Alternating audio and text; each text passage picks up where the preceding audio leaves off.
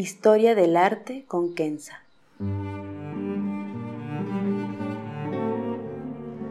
Una serie sobre el arte a través de la historia y las culturas.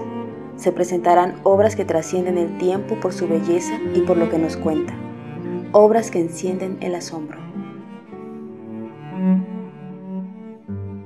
Buenos días, me da mucho gusto saludarlos. El sueño, una obra que siempre me ha fascinado del artista alemán Frank Maritza Wilhelm Mark, conocido como Wilhelm Mark.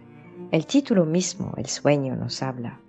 No hay mucho que decir sobre la vida de Franz Mark, porque fue corta, pero logró influenciar profundamente al arte moderno por su uso libre de colores y sus representaciones sencillas, que describían escenas sencillas. Perdón por la redundancia, pero es que no buscaba nada más allá del placer visual y emocional. Frank Mark entonces nació en 1880. Era uno de los artistas importantes de lo que se llamó el expresionismo alemán, con su representación de la realidad sin las ataduras pesadas académicas. Lograba pintar escenas de la naturaleza sin, por lo tanto, caer en el surrealismo o el abstraccionismo, fue uno de los miembros fundadores del Blau Rider, el jinete azul, un periódico dedicado al arte, que más adelante dio su nombre a un movimiento artístico que, además de Frank Mark, tenía a Vasily Kandinsky y Paul Klee, entre otros. Y pueden escuchar el podcast número 30, dedicado a Paul Klee. Mientras que Kandinsky se fue por el estilo abstracto, Mark se quedó en un expresionismo realista, donde vemos una influencia de artistas como Paul Gauguin. Su obra es etérea, de cierta manera, pero real. Frank Mark murió en 1916 durante la batalla de Verdun, durante la Primera Guerra Mundial, y a pesar de su corta carrera, ya que murió a los 36 años, sus obras hasta hoy atraen muchos admiradores y tengo que admitir que soy una de ellas. La obra. La obra se llama entonces El sueño y fue pintada en 1912. Es un óleo sobre lienzo que mide un metro por un metro cuarenta más o menos y está en el Museo Nacional Thyssen-Bornemisza en Madrid. Viendo este cuadro de lejos, Vemos una mezcla interesante de colores primarios y formas comunes con una influencia cubista, pero sin caer en el uso de los ángulos cortantes. Hay armonía y es placentero ver esta obra. Creo que por eso sigue atrayendo al público.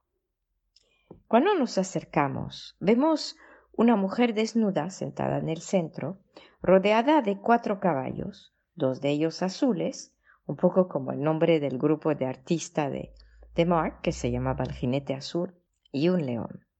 Hay lo que suponemos son montes, un río quizás abajo con pasto salvaje, y a la izquierda una pequeña casa o posiblemente una cabaña amarilla. Los colores, de acuerdo a los especialistas, tienen significados y Mark buscaba representar lo masculino y lo espiritual con el azul y usaba el amarillo para expresar lo femenino y la alegría mientras que el rojo representaba la violencia y el ruido. Es interesante ver aquí que el masculino se asocia a lo espiritual y en general es un concepto femenino en el arte visual. No obstante estas explicaciones de los artistas, en lo personal lo que me parece fascinante es que Mark logró, con colores primarios, crear contrastes que no chocan, Pasamos de un color al otro al mirar el cuadro, pero no quita el encanto de este sueño. Los significados de los colores, la verdad, para mí son lo de menos. Lo que nos marca, creo, es la armonía. Armonía de esta mujer dormida y los animales tranquilos a su alrededor, incluyendo el león. Armonía de la casa con la naturaleza, como si fuera parte natural del entorno y no una construcción artificial y por supuesto la armonía en el arreglo con la mujer dormida en el centro y todo a su alrededor. Podemos pensar que, que son sus sueños, esta casa de verano, de infancia, animales que le gustan. Podemos pensar que hay un viento dulce y agradable que no enfría. Acuérdense que está desnuda y dormida. Es un sueño idílico y placentero. A la vez, podríamos pensar que la mujer dormida atrae a su alrededor estos animales, que son atraídos por su tranquilidad y la acompañan y posiblemente la cuidan mientras duerme.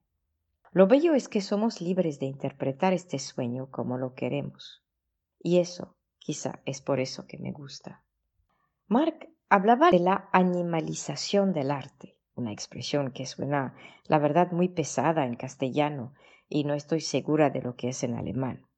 En fin, el hecho es que le gustaba usar animales para expresar lo que quería transmitir, esta armonía entre el ser humano y la naturaleza, una armonía que fue quebrada por la industrialización, los éxodos del campo hacia las ciudades, la transformación de las vidas de campesinos en cielos abiertos a trabajadores en fábricas cerradas, la contaminación del carbón y tantas otras cosas más. Y por supuesto más adelante el horror de la guerra que le costó la vida misma. A mi parecer no podemos entender a Marx sin ver su realidad histórica, Muchos especialistas del arte hablan de su uso de colores y el simbolismo que emana de ellos. Para mí, hay que ver su esfuerzo de rescatar la armonía innata del hombre con la naturaleza, con una respuesta artística, si quieren, a la revolución industrial y a los ruidos de la guerra. Para concluir, tenemos que ver que Mark nos regala sencillez, nos regala silencio, vientos ligeros, y todo sin pretensiones, sin usos complejos de formas y colores.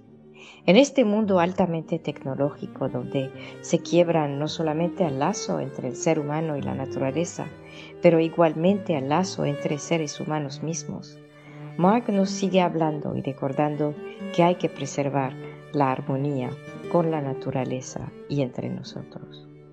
Muchas gracias.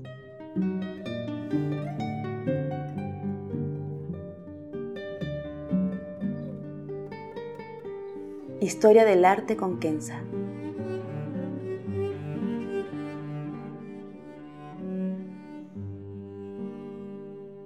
Para ver las obras que se presentan en este podcast y a la vez descubrir otras que podrían despertar su asombro, les invito a seguirnos a través de la cuenta Instagram Historia del Arte con Kenza. Gracias.